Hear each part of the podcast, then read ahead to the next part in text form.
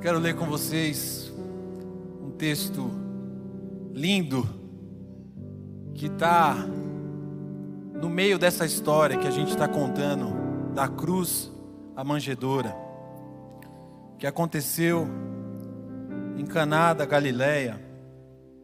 O texto se encontra no Evangelho de João, no capítulo 2, a partir do verso 1. Acompanhe comigo na tela. Diz assim: três dias depois houve uma festa de casamento no povoado de Caná da Galileia.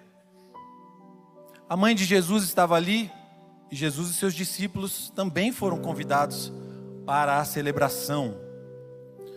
Durante a festa, o vinho acabou. E a mãe de Jesus lhe disse: Eles não têm mais vinho. Mulher, isso não me diz respeito, respondeu Jesus. A minha hora não chegou, ainda não chegou. Sua mãe, porém, disse aos empregados: Façam tudo o que ele mandar. Havia ali, perto, seis potes de pedra, usados na purificação cerimonial judaica. Cada um tinha capacidade entre 80 a 120 litros.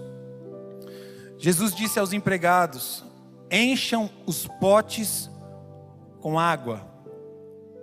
Quando os potes estavam cheios, disse: Agora tirem um pouco e levem ao mestre de cerimônias. Os empregados seguiram suas instruções. O mestre de cerimônias provou a água transformada em vinho, sem conhecer sua procedência, embora os, os empregados obviamente soubessem. Então chamou o noivo.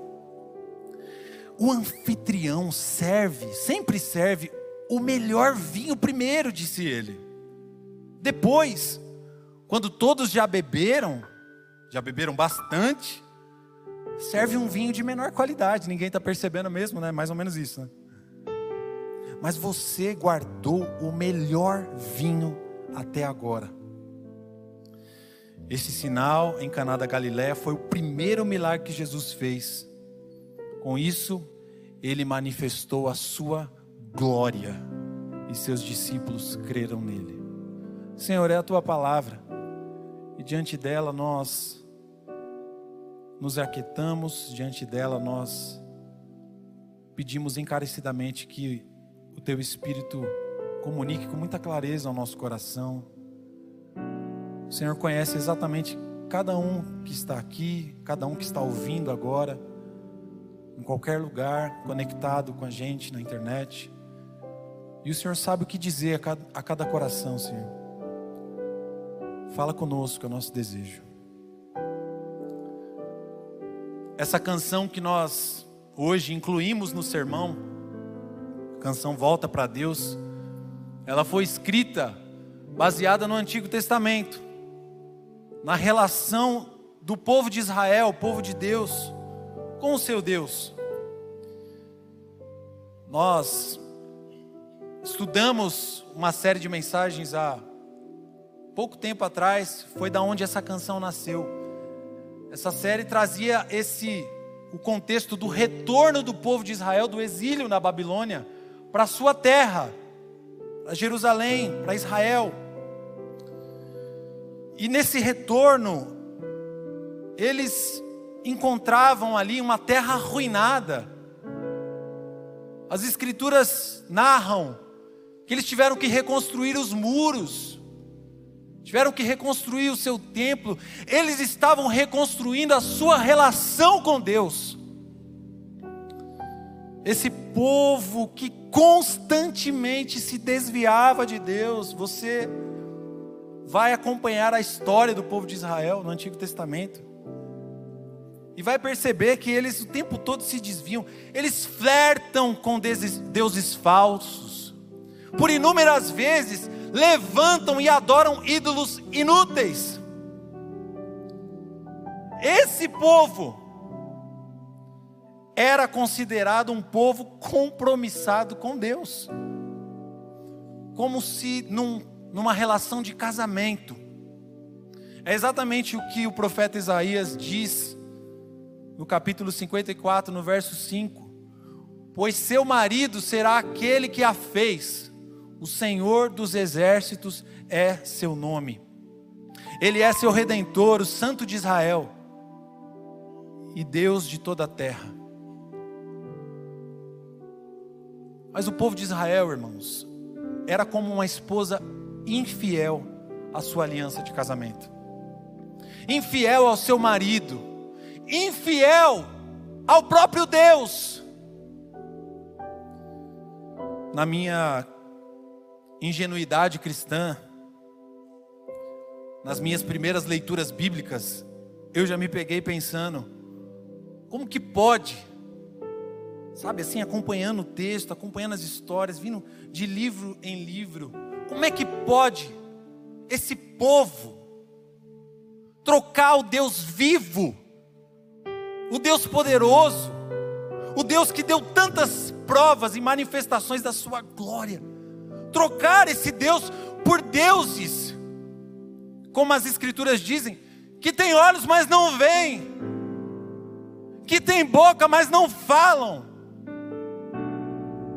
por deuses falsos, por ídolos vazios, ocos, inúteis. Como eu disse, na minha ingenuidade, né? revoltado com o povo de Israel. Mas a gente vai caminhando um pouquinho mais na fé, a gente vai lendo o texto de novo, a gente vai ouvir nas pregações dos nossos pastores, aqui homens de Deus experientes, e vamos explicando as escrituras. A gente vai aprendendo, gente, a ouvir a voz de Deus. A gente ouve por meio da palavra de Deus, ele falar com a gente, nos confrontar, até que de repente os nossos olhos se abrem para compreender uma realidade a nosso respeito. Felipe, o povo de Israel se parece muito com você. Rebelde,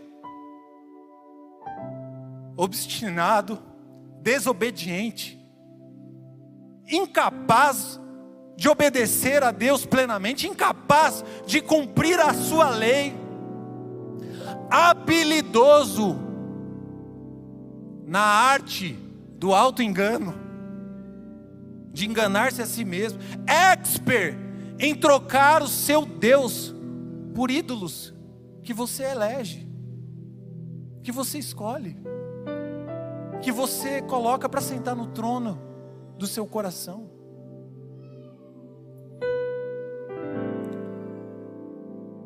Israel sou eu e você, irmão.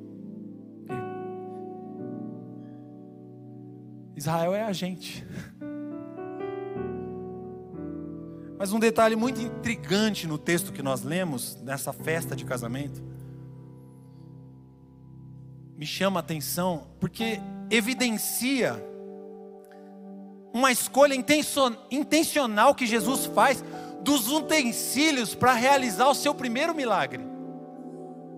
No texto, no, no verso 6, se você lembrar, nós acabamos de ler, diz que havia ali, perto, seis potes de pedra usados para a purificação cerimonial judaica. Os judeus, você deve saber um pouquinho, eles tinham muitos rituais, muitos rituais religiosos. E essa cerimônia que usava esses potes era mais um dos incontáveis desdobramentos criados por eles mesmos a partir da lei de Moisés. Então, era comum nas casas dos judeus, né, que, que eles disponibilizassem nas entradas ah, esses potes, essas talhas de pedra com água. A gente leu no texto que esses potes eram, eram grandes, eles tinham entre 80 e 120 litros. Para que eles pudessem, então, é, realizar esse ato de purificação. Existia até nas entradas de algumas casas é, talhas maiores que alguém poderia entrar de corpo inteiro e tomar um banho na entrada da casa. Mas nessa festa de casamento, esses potes estavam ah, disponíveis apenas para lavarem as mãos. E ao lavar as mãos com essa água, eles acreditavam que eram limpos de todas as suas impurezas, do seu pecado. Eles criaram essa grande ilusão religiosa. Ah, eu fiz o que eu quis, andei do jeito que eu quis aqui, pequei de tudo que é jeito, mas aí eu chego na festa que lavo minhas mãos, agora eu estou em comunhão com todo mundo, estou em comunhão com Deus, está tudo certo. foi se tornando algo muito corriqueiro, muito religioso. Então, não aleatoriamente, Jesus diz aos empregados daquela festa que eles enchessem exatamente essas talhas.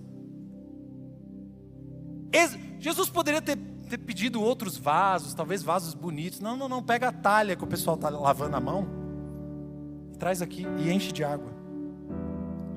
É como se Jesus estivesse dizendo a eles: Israel, vocês têm suas talhas de água, vocês têm águas para as mãos, até mesmo para o corpo inteiro em algumas oportunidades.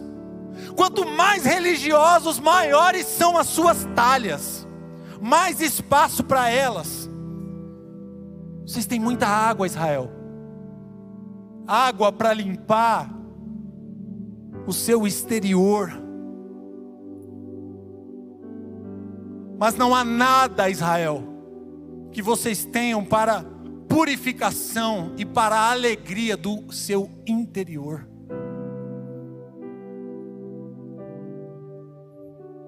É muito interessante, irmãos. Porque quando a gente olha para o Antigo Testamento e a gente vê Moisés,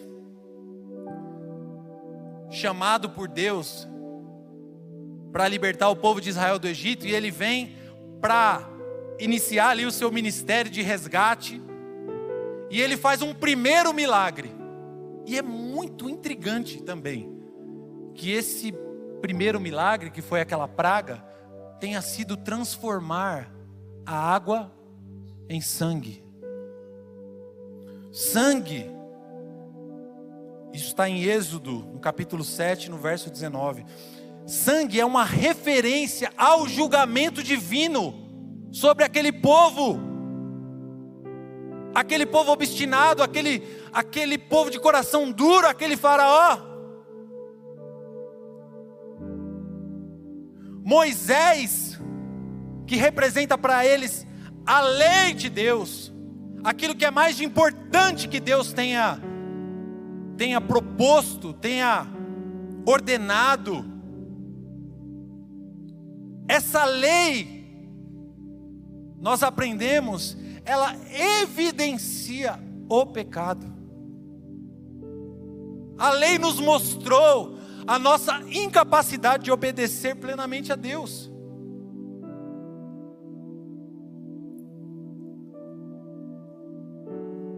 Primeiro milagre de Moisés, uma evidência da justiça divina.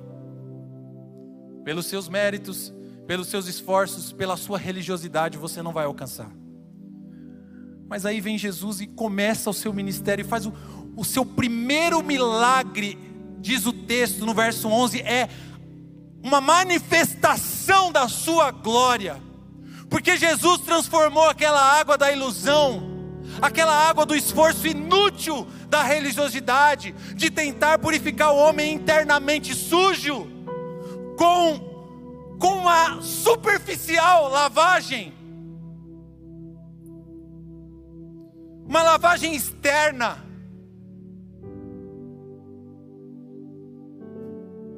Jesus transformou essa água no vinho da graça, no vinho da alegria imerecida, no vinho da reconciliação com Deus por meio da fé, no vinho do amor, no vinho que foi de graça. Ninguém naquela festa pagou. Poucos ficaram sabendo, mas estavam se alegrando e tomando talvez o melhor vinho de suas vidas, de graça. Ninguém comprou, ninguém pode comprar. É Ele quem oferece. É possível que você esteja aqui hoje, porque hoje é um culto de ceia, e você priorize cultos de ceia. Talvez você só venha no culto da ceia. Afinal de contas, é um memorial muito importante. Eu preciso tomar né? Religiosamente, aquele cálice, comer daquele pão. Eu queria dizer para você, que se você tem feito dessa forma, você provavelmente voltou à água da ilusão. Talvez você esteja vivendo para cumprir alguns rituais religiosos. Você até mantém uma certa regularidade vindo aos cultos, vindo à igreja. Você faz aquela oração automática antes de dormir, sabe? Aquela que você, você nem lembra o que você disse. Mas tem que ter. Você evita ao máximo, se policia, para não falar uns palavrões. Você você até faz boas ações. Você é um cara legal, você é uma pessoa legal. Você é uma boa pessoa. Mas tem uma grande chance de você estar vivendo apenas com a água nas mãos. De você estar dentro de uma talha de algo, se banhando, pensando em estar limpo. Mas Felipe, você, você precisa ver, eu só escuto louvor. Você precisa ver meu, meu, meu relatório do Spotify. Tudo lá, ó, Igreja Batista, o primeiro. Só escuto louvor, mano.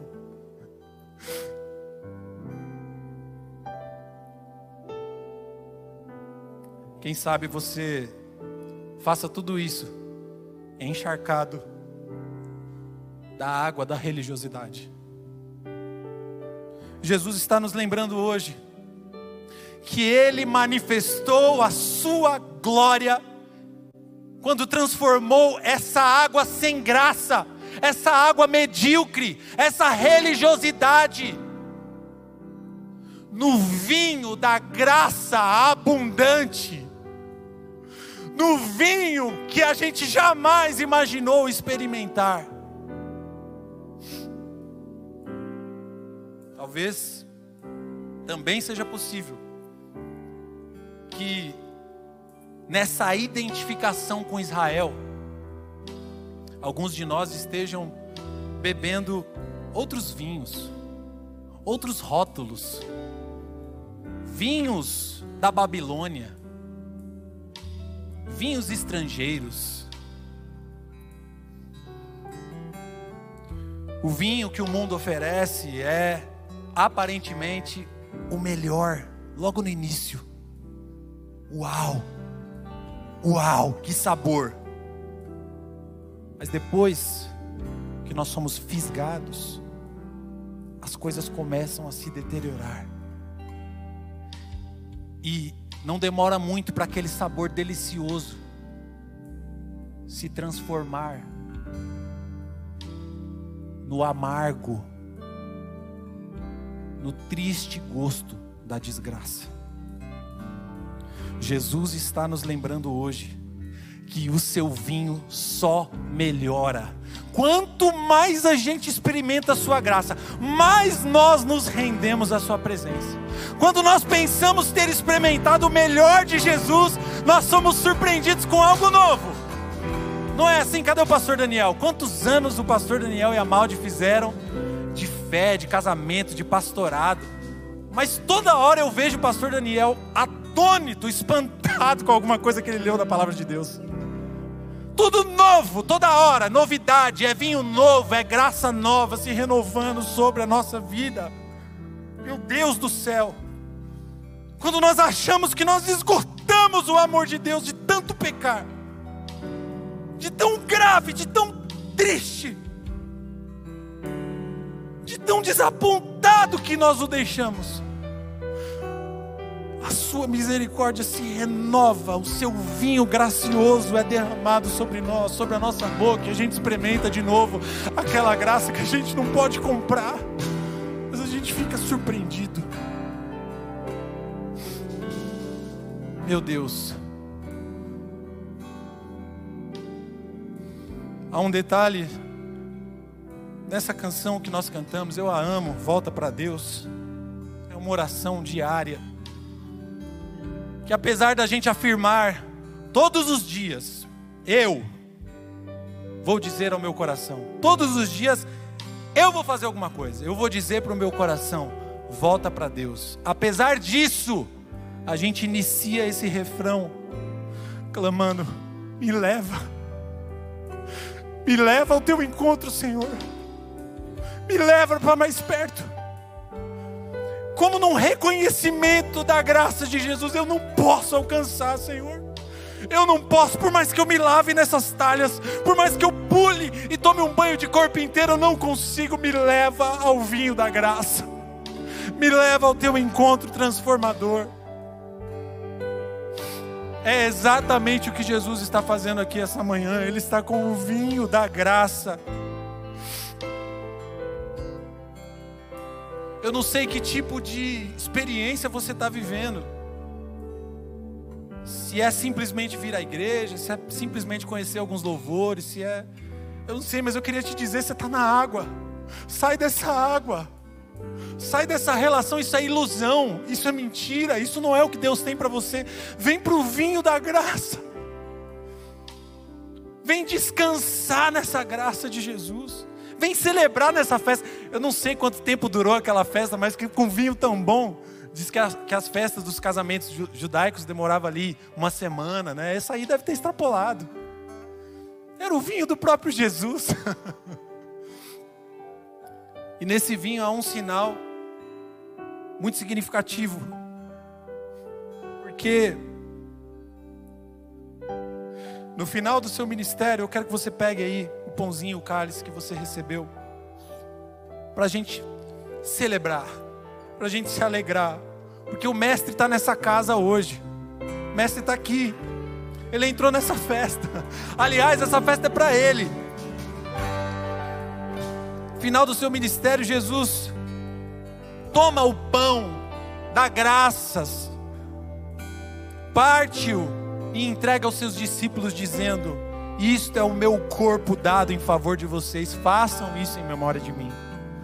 Da mesma forma, olha que lindo, depois da ceia, ele tomou o cálice, dizendo: Este cálice é a nova aliança no meu sangue derramado em favor de vocês. Quebrem as talhas, tira essa aguaceira daqui.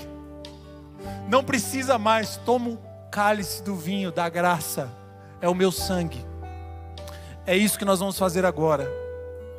É isso que Jesus nos oportunizou. E eu vou dizer para você uma coisa: Jesus disse antes de ir que ele ia ficar um tempo sem tomar o vinho. Ele falou que ele ia dar uma segurada porque Ele está segurando. Porque um dia nós tomaremos o vinho com Ele face a face. Então, essa alegria que você está tendo aqui hoje, dessa graça, nem se compara com o dia que nós encontraremos o nosso Mestre para tomar desse vinho, face a face com a Sua plena graça em nossa vida. Vamos tomar antes que eu, a gente seja arrebatado aqui, gente, e vá logo para essa outra ceia. Senhor, nós damos graça pelo teu pão, pelo teu corpo, pela tua obra que nos cura, que nos santifica, que nos transforma, que nos sustenta, Senhor. É por tua causa que nós estamos aqui, né? não é porque é o culto de ceia, não é por causa da nossa religiosidade. O Senhor abre os nossos olhos para a gente perceber que todo encontro com o Senhor é o Senhor que está nos levando, é o Senhor que nos conduz para perto de Ti. Nós tomamos com muita gratidão o Teu corpo, abençoado por ti. Pode comer do pão agora.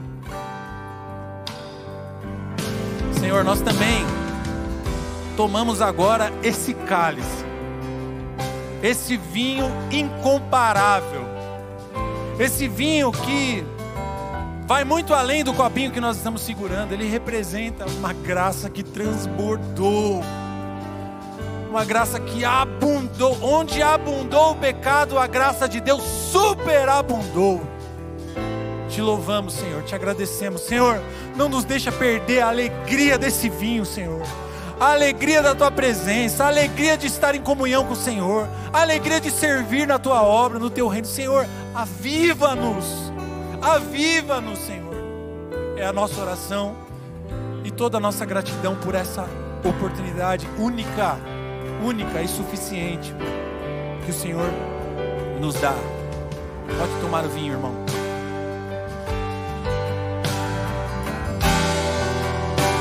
Eu quero te convidar agora a se colocar em pé para que a gente mais uma vez reconheça essa graça nos levando, nos conduzindo mais perto do Senhor.